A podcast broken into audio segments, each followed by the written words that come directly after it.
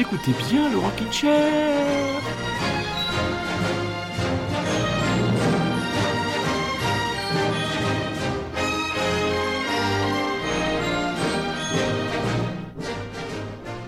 Mais puisqu'on vous dit que tout va bien, très chers auditeurs et très chères auditrices du Rockin' Chair, bienvenue, bienvenue sur Radio Grand Paris, bienvenue dans l'heure hebdomadaire du Rockin' Chair, et oui, il est un peu plus de 21h, et je vous dis donc, va bien, oui, la culture n'est pas en danger, non, la preuve, un certain Michel Sardou a reçu des mains de notre ministre de la Culture, Rosine Bachelot, la Légion d'honneur.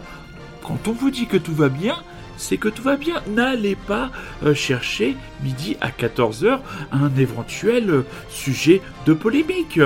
Ou alors euh, rester euh, décérébré devant ces news. Mais bon, c'est un autre choix de vie. Que nous proposons ce soir, eh bien c'est en réaction à cette déclaration qui nous a à la fois irrité et fait pouffer de rire, une programmation 100% française avec en insert au milieu la troisième rubrique de la peinte et la plume de mon ami Sophie Rajo. Et on démarre par le grand, le gigantissime, le commandant de bord, le génial, celui dont on n'a pas fêté l'anniversaire de la disparition, tant ses chansons sont encore extrêmement présentes dans nos vies et dans nos cœurs, Monsieur Alain Bachung.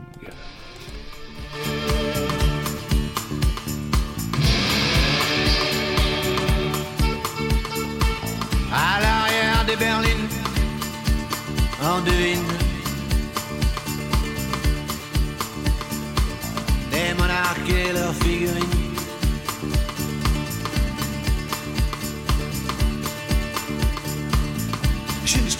Juste une paire de demi-dieux livrés à eux. Ils font des petits, ils font des envieux. à l'arrière des dauphines. Je suis le roi de Scélérat, à qui sourit la vie.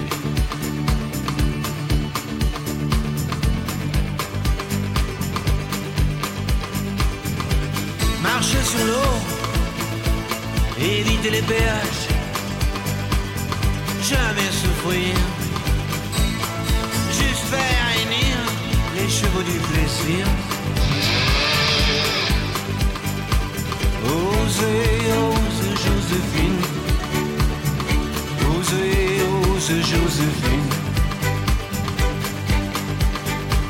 Plus rien ne s'oppose à la nuit.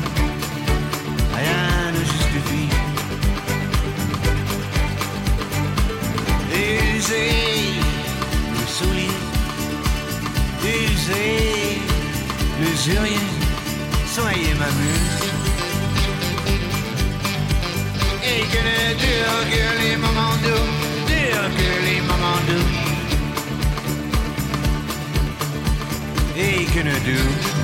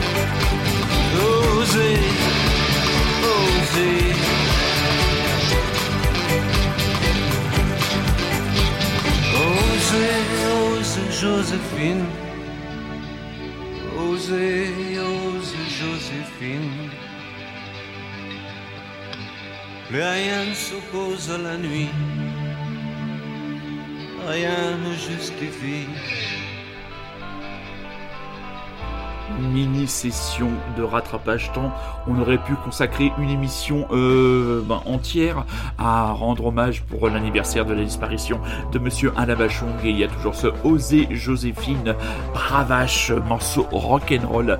Ici, le clip de Jean-Baptiste Mondino où on voit Alain Bachung habillé en Elvis, pas caricatural, avec sa magnifique guitare et une jeune fille derrière derrière lui, qui joue aussi de la guitare. Bien sûr, les chansons restent reste et Bachung reste un monument. Alors cette semaine, il y a une sortie qu'on attendait, que j'attendais et que je vous ai fait attendre avec le plus grand euh, des euh, le plus grand des, des, enthousiasmes et avec la plus grande des impatiences. Voilà, je cherche mes mots, j'en bafouille euh, de plaisir et d'émotion. Il est enfin arrivé, il est dans les bacs de disquaires, il est sur les plateformes de streaming, mais acheter des disques, ne serait-ce qu'acheter des disques des groupes français, ça, ça leur permettra de réenregistrer derrière.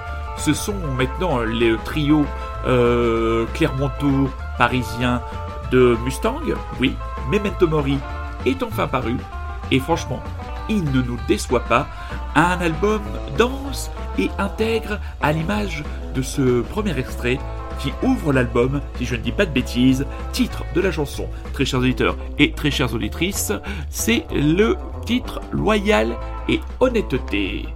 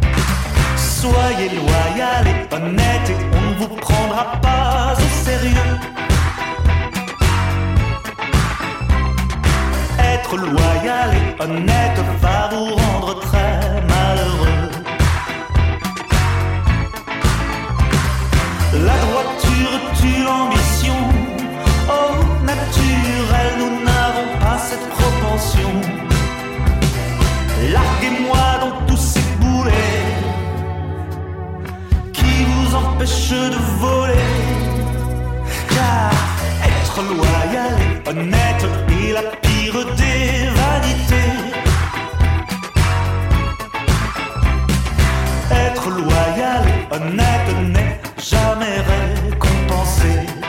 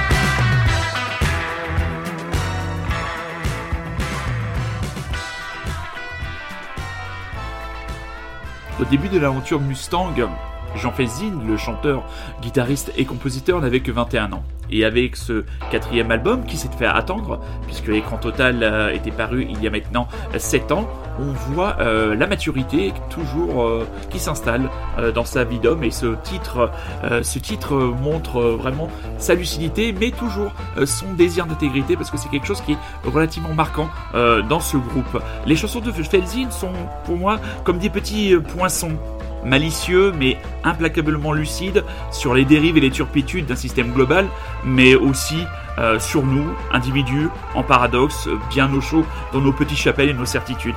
Euh, sait y mettre les formes, euh, mais il ne perd jamais de son mordant. Et euh, c'est vraiment la marque du, du talent, de la singularité de ce groupe. Un groupe difficilement classables, on les appelle déjà très souvent les inclassables, tant la valse des références est large et qu'il serait impossible de mettre des étiquettes. Tout ce qu'on sait, c'est qu'ils ont cette qualité de pop dans la musique, dans les arrangements, dans les textes, et donc cette lucidité couplée avec une certaine forme d'humour peut donner des chansons comme Fils de machin, une chanson qui dénonce le système de cooptation culturelle qui est totalement généralisé dans la culture française et on se l'écoute tout de suite. Oui, vous l'avez compris, Memento Mori, c'est la sortie à ne pas rater, même si le titre veut dire N'oublie pas que tu vas mourir. C'est comme ça.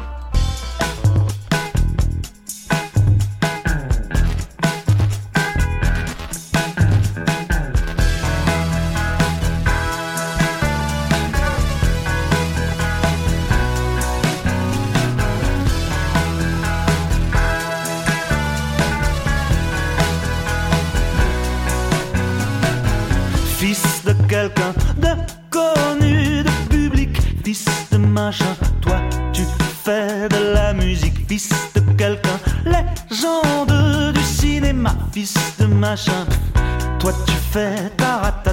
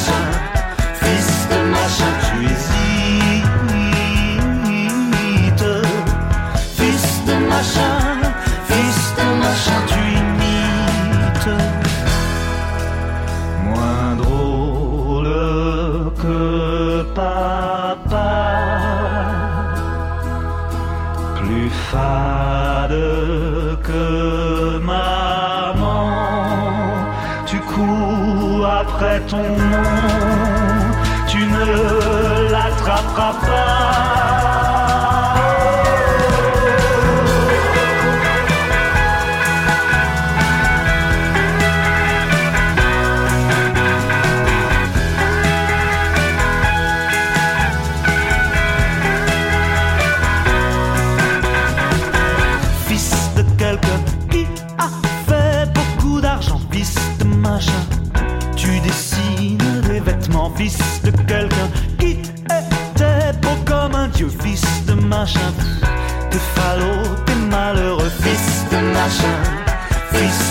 Machin, tu es triste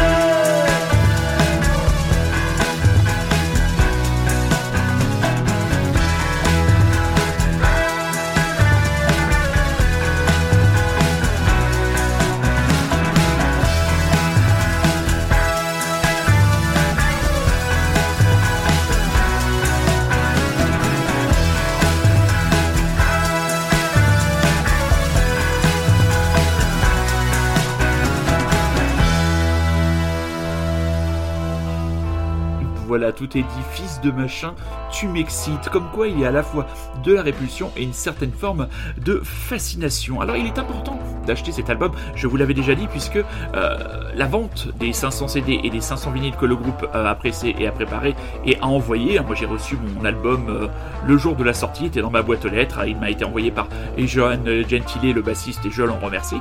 Euh, c'est très important parce que ils ont beaucoup de choses à dire et ils ont des chansons en réserve. Il n'y a qu'à se pencher pour écrire des chansons. Dit Jean Felsine. Elle pousse même dans les arbres depuis le début de la pandémie. Ce n'est pas parce que le système économique lié à la musique, particulièrement le spectacle vivant, s'effondre qu'il ne faut pas, qu'il ne faut plus créer. Si un jour on doit enregistrer sur un haut-parleur de smartphone, on le fera. Bon, j'espère qu'ils n'en arriveront pas là. Euh, il faut savoir que euh, Jean Felsine va sortir cette année son premier album solo, qu'il y aura aussi le deuxième album de son duo avec euh, Joe, Joe Wedin. Et nous avons encore un extrait à vous proposer de cet album que nous aimons beaucoup, danse, à la fois hédoniste, mais bien acide, avec le titre Dissident qui n'est pas prêt de passer sur les radios généralistes le texte, si il est pris au premier degré, comment dire, pourrait euh, donner du l'urticaire à certains bien-pensants. Euh, moi, je ne sais pas ce que c'est que la bien-pensance, euh, j'ai pas l'impression que ce soit une vertu négative, mais là, franchement, écoutez bien le texte. Moi, personnellement, la première fois que je l'ai écouté, j'ai été interloqué. La deuxième fois, je me suis fendu la poire, et c'est maintenant la même chose à chaque fois. Mustang, dissident.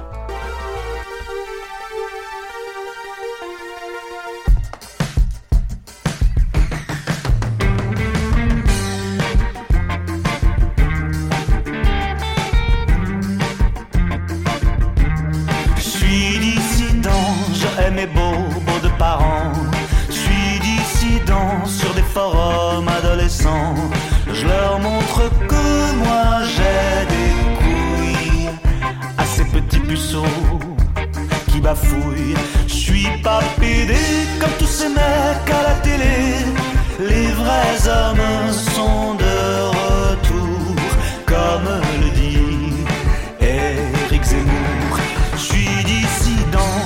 des bien-pensants.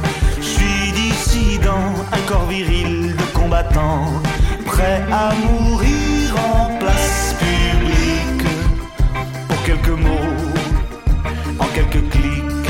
Je suis sceptique,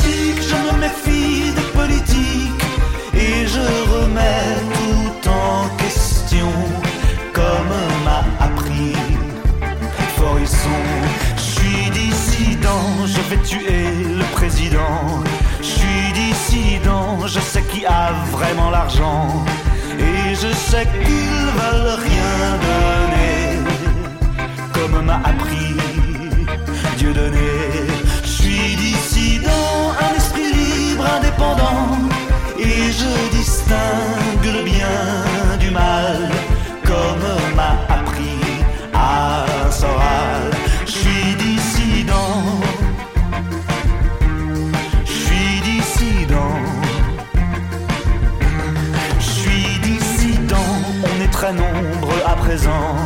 à penser tous différemment.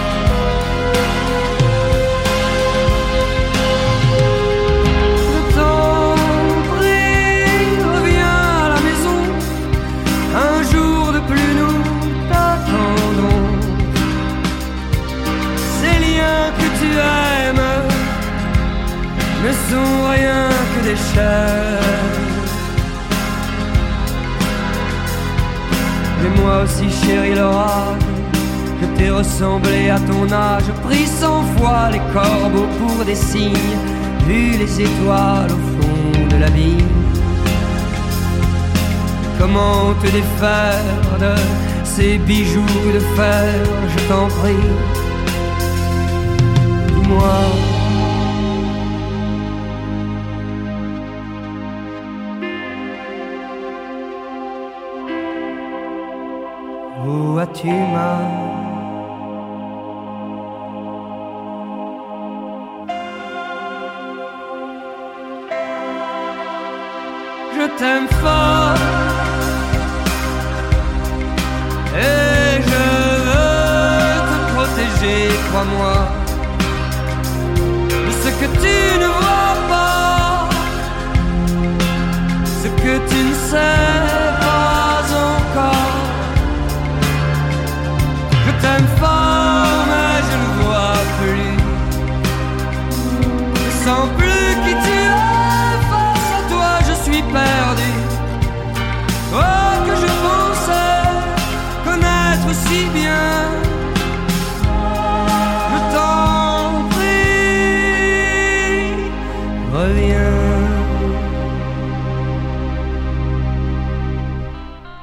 il est très facile de préparer une playlist 100% française tant euh, quand plusieurs albums de très haute qualité euh, se succèdent les uns après les autres. Après la sortie cette semaine de Memento Mori, l'album des Mustangs, il y a eu la semaine précédente euh, l'excellente sortie de l'album Palais d'argile des Feux Chatterton de Arthur Teboul. Euh, un petit coup de gueule au passage hein, sur l'émission quotidien qui préfère laisser déblatérer la botoxée Sheila plutôt que de laisser un groupe jouer euh, l'intégralité de son morceau parce que euh, je suis à moitié, à moitié sûr mais je me suis quand même bien rendu compte que la chanson Un monde nouveau avait été légèrement amputée.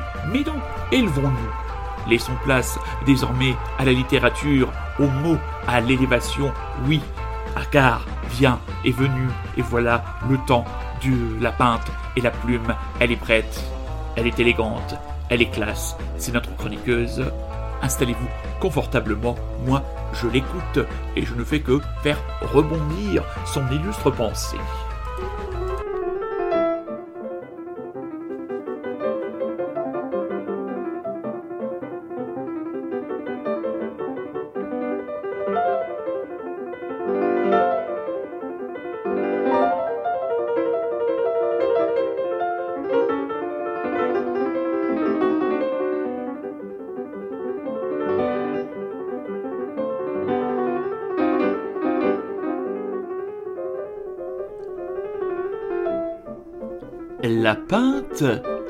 Et la plume.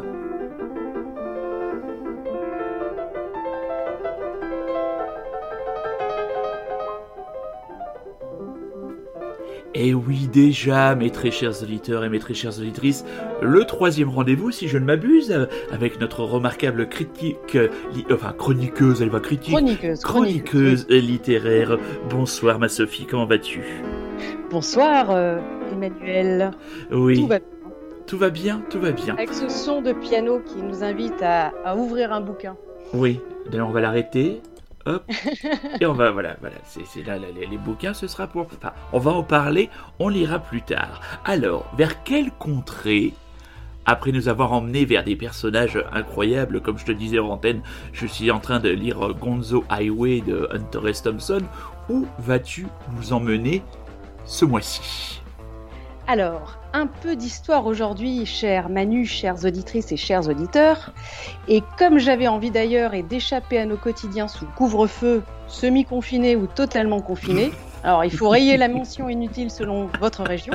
Je vous propose d'aborder ensemble trois épisodes fascinants de l'histoire américaine. Ah, très bien. Alors, tranquillisez-vous, l'idée n'est pas de vous refourguer des biographies et des, et des pavés indigestes. hein.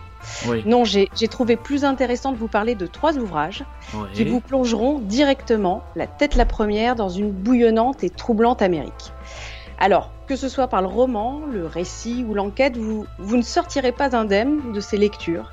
Ah bah qui c'est bien ça.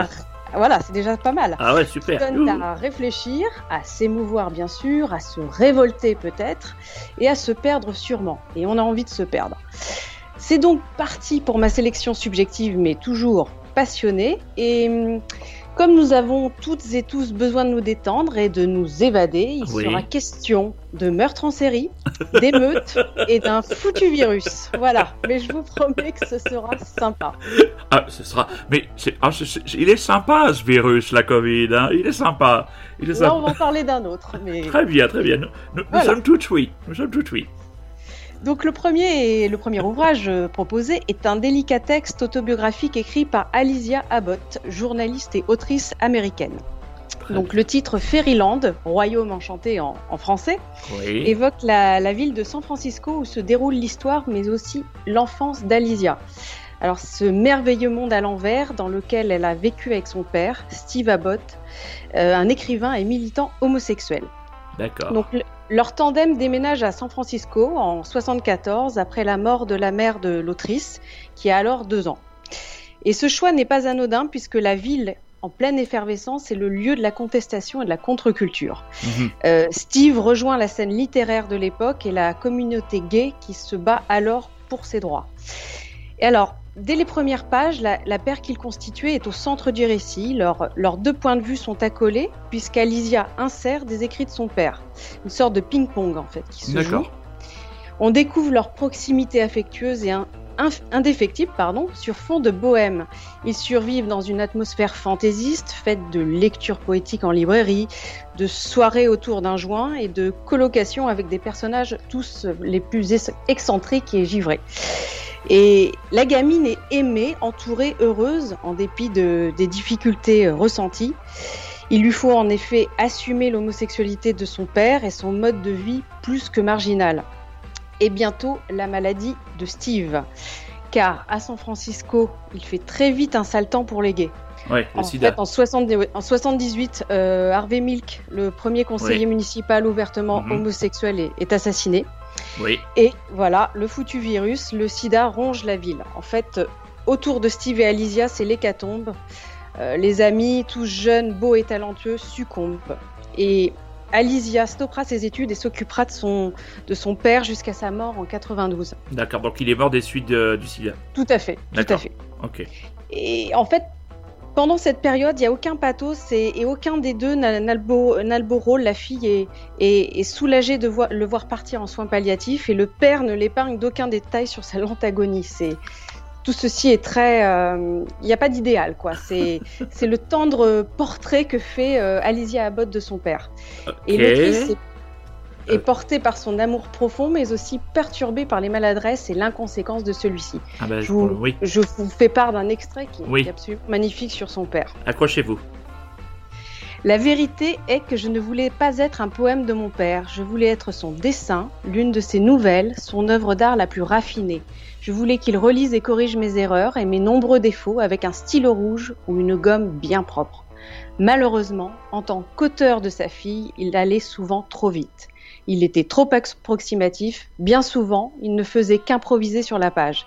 Il n'avait pas le temps, il était fatigué, il était seul, il était empêtré dans ses propres drames, ses propres histoires amoureuses qui échouaient, les difficultés qu'il rencontrait dans sa carrière pour gérer cette adolescente déjà chargée. Elle a quel âge quand Alors- elle écrit ça?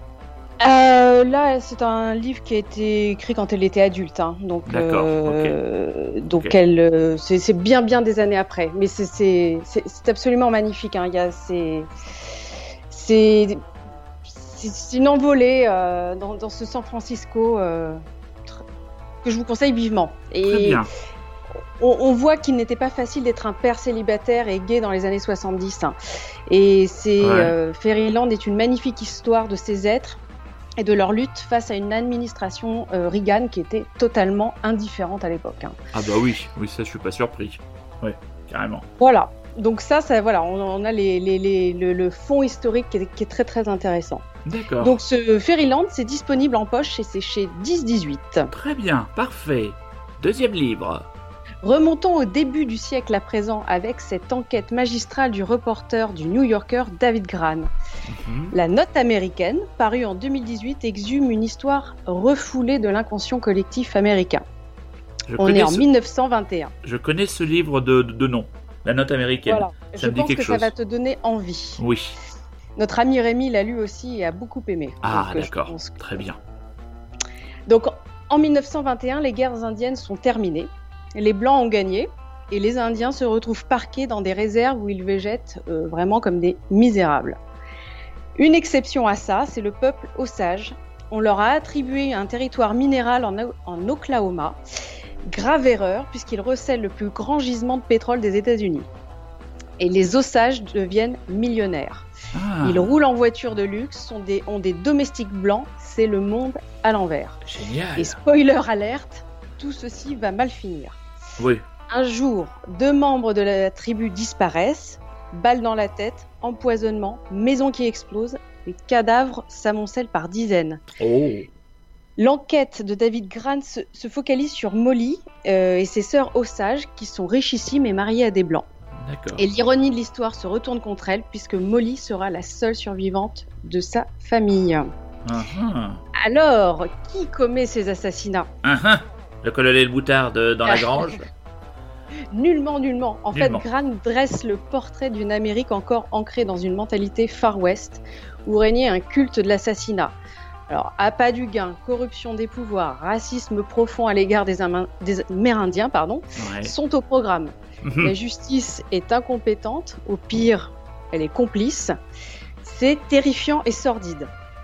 Mais, parce qu'il y a un mais, Gran euh, montre aussi une Amérique changeante euh, où on assiste à la naissance du FBI, qui Ah. est fondé et mené par un jeune Edgar Hoover, Oui. pressé de faire ses preuves et ne servant que son propre intérêt. Ouais. Alors ce système révolutionnaire d'investigation permet d'apporter un semblant de justice. Des procès ont lieu même si la partie est loin d'être gagnée, comme le montre cet extrait. Est-ce qu'un jury composé de 12 hommes blancs pourrait condamner un autre blanc pour avoir tué des Indiens? Un journaliste sceptique nota. L'attitude des colons éleveurs de, bétail envers les Indiens non métissés est bien connue. Un éminent membre de la tribu dit les choses encore plus franchement. Je me demande si ce jury considère qu'il s'agit bien ici de meurtre, et non de maltraitance sur des animaux. Voilà, autant vous dire qu'il va y avoir de la relax dans l'air, Ouais, ouais, ouais. malheureusement. La note américaine dépasse la simple enquête puisque le livre est riche en portraits forts. Et alors, il y a l'enquêteur Pugnas Tom White et il y a Molly Bu- Burkhart dont j'ai parlé, l'indienne, la- seule rescapée, et qui est, euh, qui est l'ami pour tous. C'est ce qui sera écrit sur sa tombe. Et rien que pour ces deux-là, il faut vous procurer ce livre paru en poche chez Pocket. Très bien. Et, et j'ajoute une chose, il y a Scorsese qui préparait un film là-dessus. Ah bah oui, oui, oui. Ça, ça j'imagine. Alors, c'est l'heure de la petite incise musicale. Et alors, Incisons. Nous, allons, nous allons inciser. Et alors là, par rapport à ces deux premiers euh, choix très intéressants, mais qui amènent quelque chose d'assez pesant, hein, n'ayons pas peur de le dire quand même, on est, on n'est pas justement, on est loin du conte de fées, on est très loin de Fairyland. Une, sucrerie, une sucrerie, une kitscherie pop made in France, découverte dans un film il y a peu. Alors je pense que certains euh, auditeurs et auditrices du Rockin' Chair pourraient nous en couler une bielle, mais toi, je pense que tu devrais aimer. Écoute-nous ça de ce pas.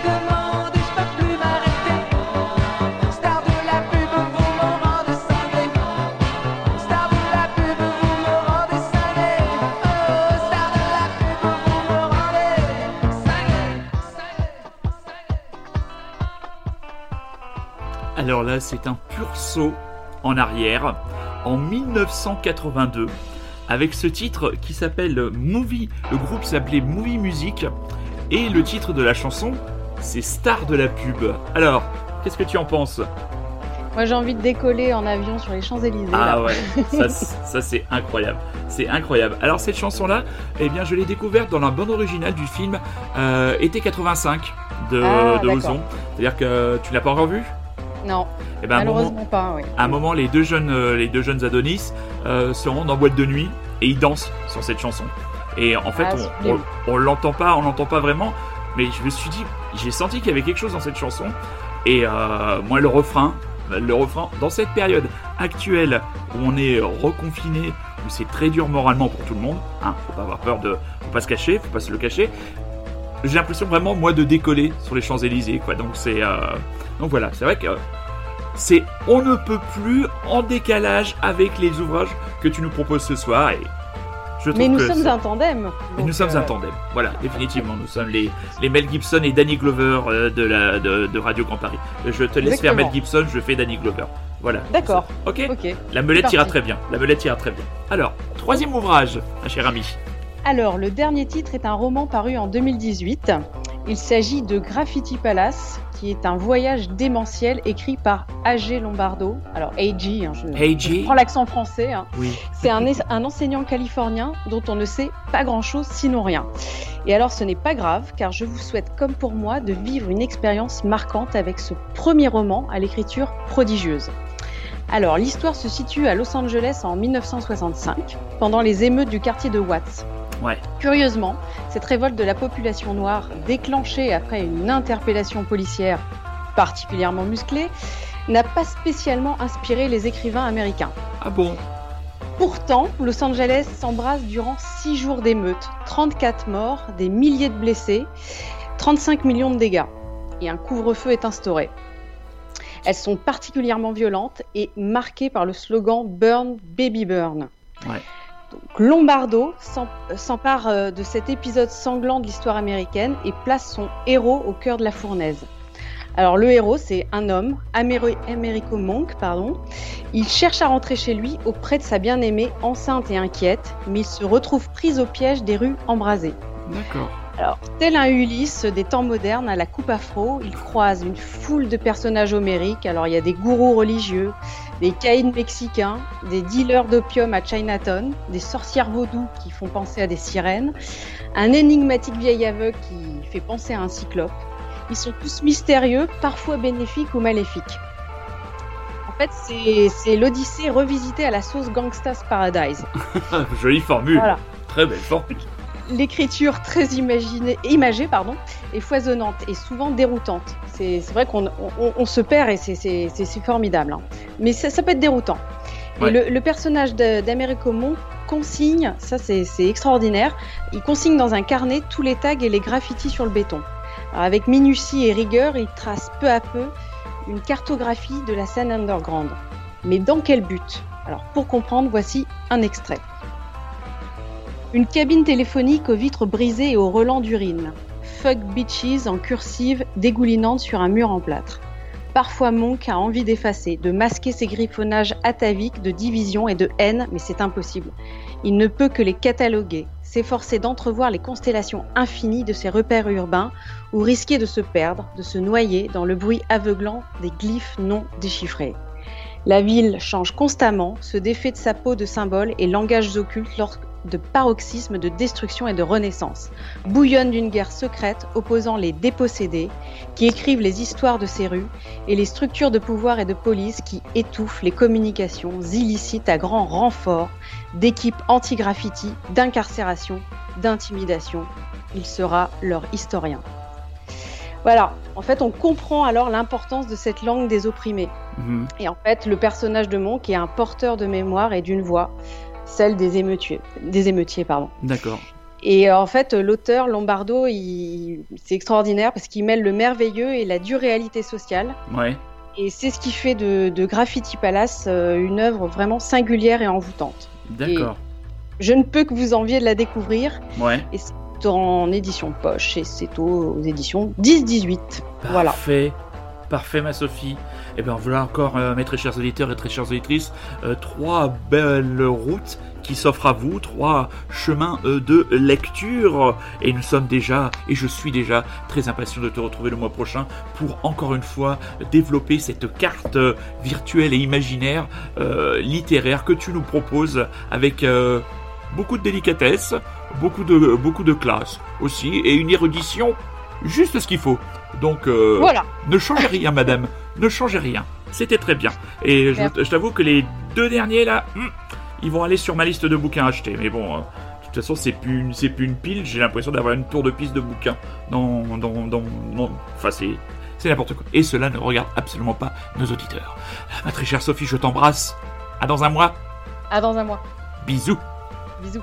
Très chers auditeurs, nous, on enchaîne avec la femme. Tu traînes sur ces sentiers louchés, sinueux. Tu viens de loin, tu m'as cherché quelque part et tu t'es égaré. Puis tu as croisé mon chemin et tu te demandes que va-t-il t'arriver? Maintenant alors écoute.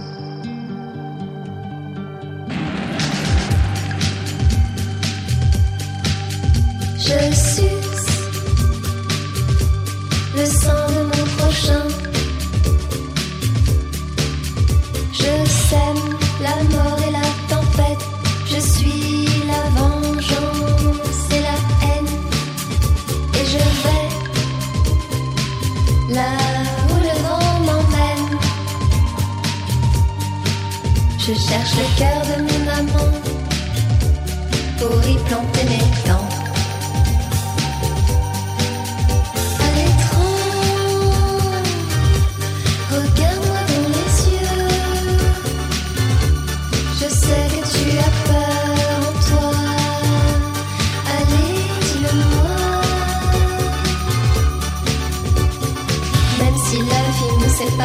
Tu peux me voir dans le noir. Et peut-être que ce soir, je t'emporte dans une autre vie, là-haut sous les étoiles d'une autre galaxie.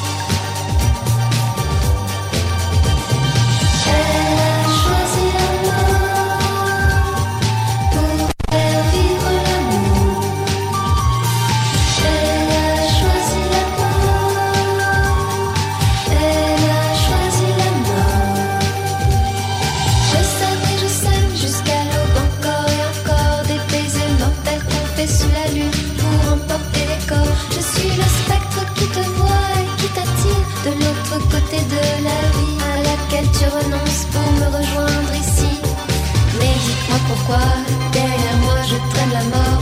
Amour, je sais que j'ai tort de te faire faire ce sacrifice. Rejoins-moi dans les abysses, tu deviendras mon complice. Car je suis le sang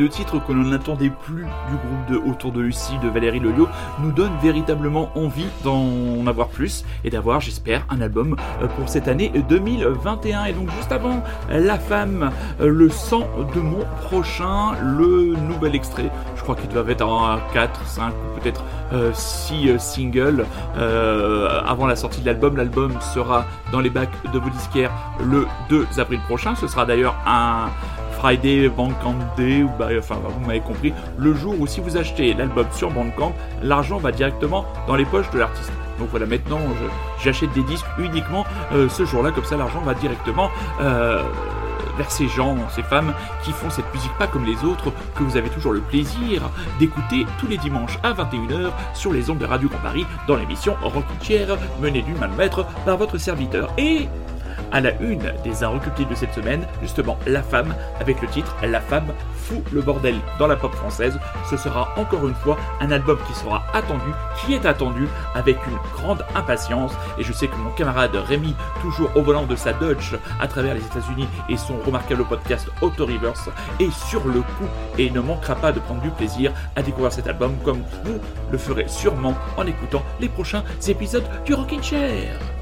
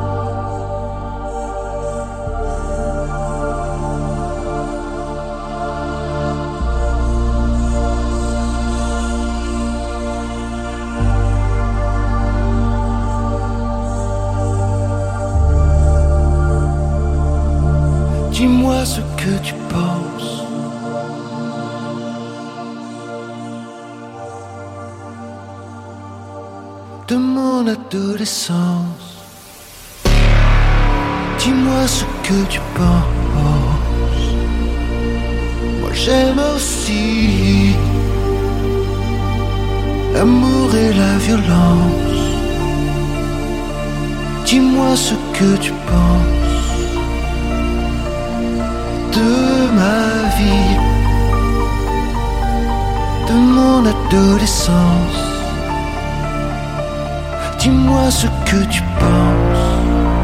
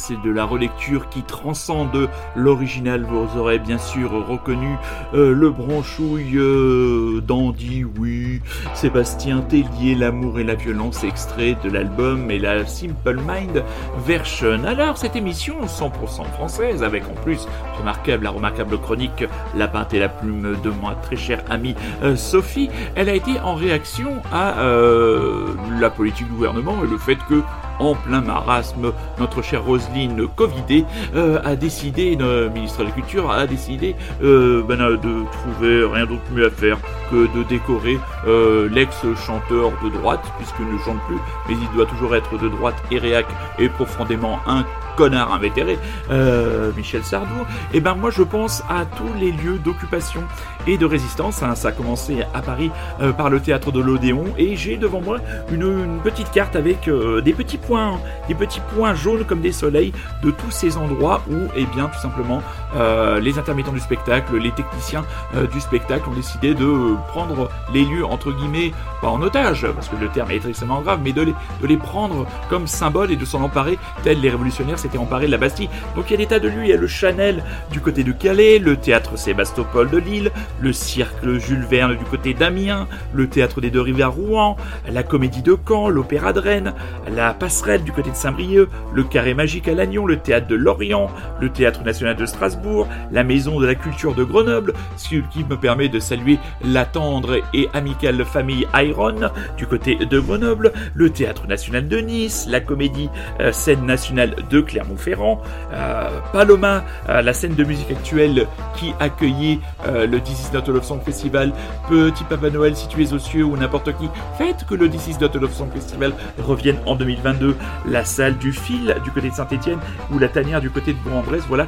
tous ces endroits, je n'en ai cité qu'une partie où les gens se sont hein, regroupés et on, on tienne des, des agoras, des endroits où on peut échanger euh, une façon euh, symbolique, certes limitée, de garder euh, ces lieux culturels ouverts. Vous écoutiez bien Radio Grand Paris, vous étiez bien à l'écoute du Rockin' Chair tous les dimanches à 21h en direct, mais aussi disponible sur Rockin' Chair, le podcast grâce au bon soin de Monsieur Super Résistant, disponible aussi sur Spotify. On se donne rendez-vous euh, la semaine prochaine pour une émission où ne vous inquiétez pas, le tatapoum rugissant reviendra vous désensabler les cajabiels. D'ici là, passez une bonne journée, une bonne soirée, une bonne ce que vous voulez. N'oubliez pas notre credo, soyez curieux, c'est un ordre. Je vous embrasse et je vous aime et je vous laisse avec Olivier Jean et April Marche, petite voyoute. Salut les petits cadailloux, à dimanche.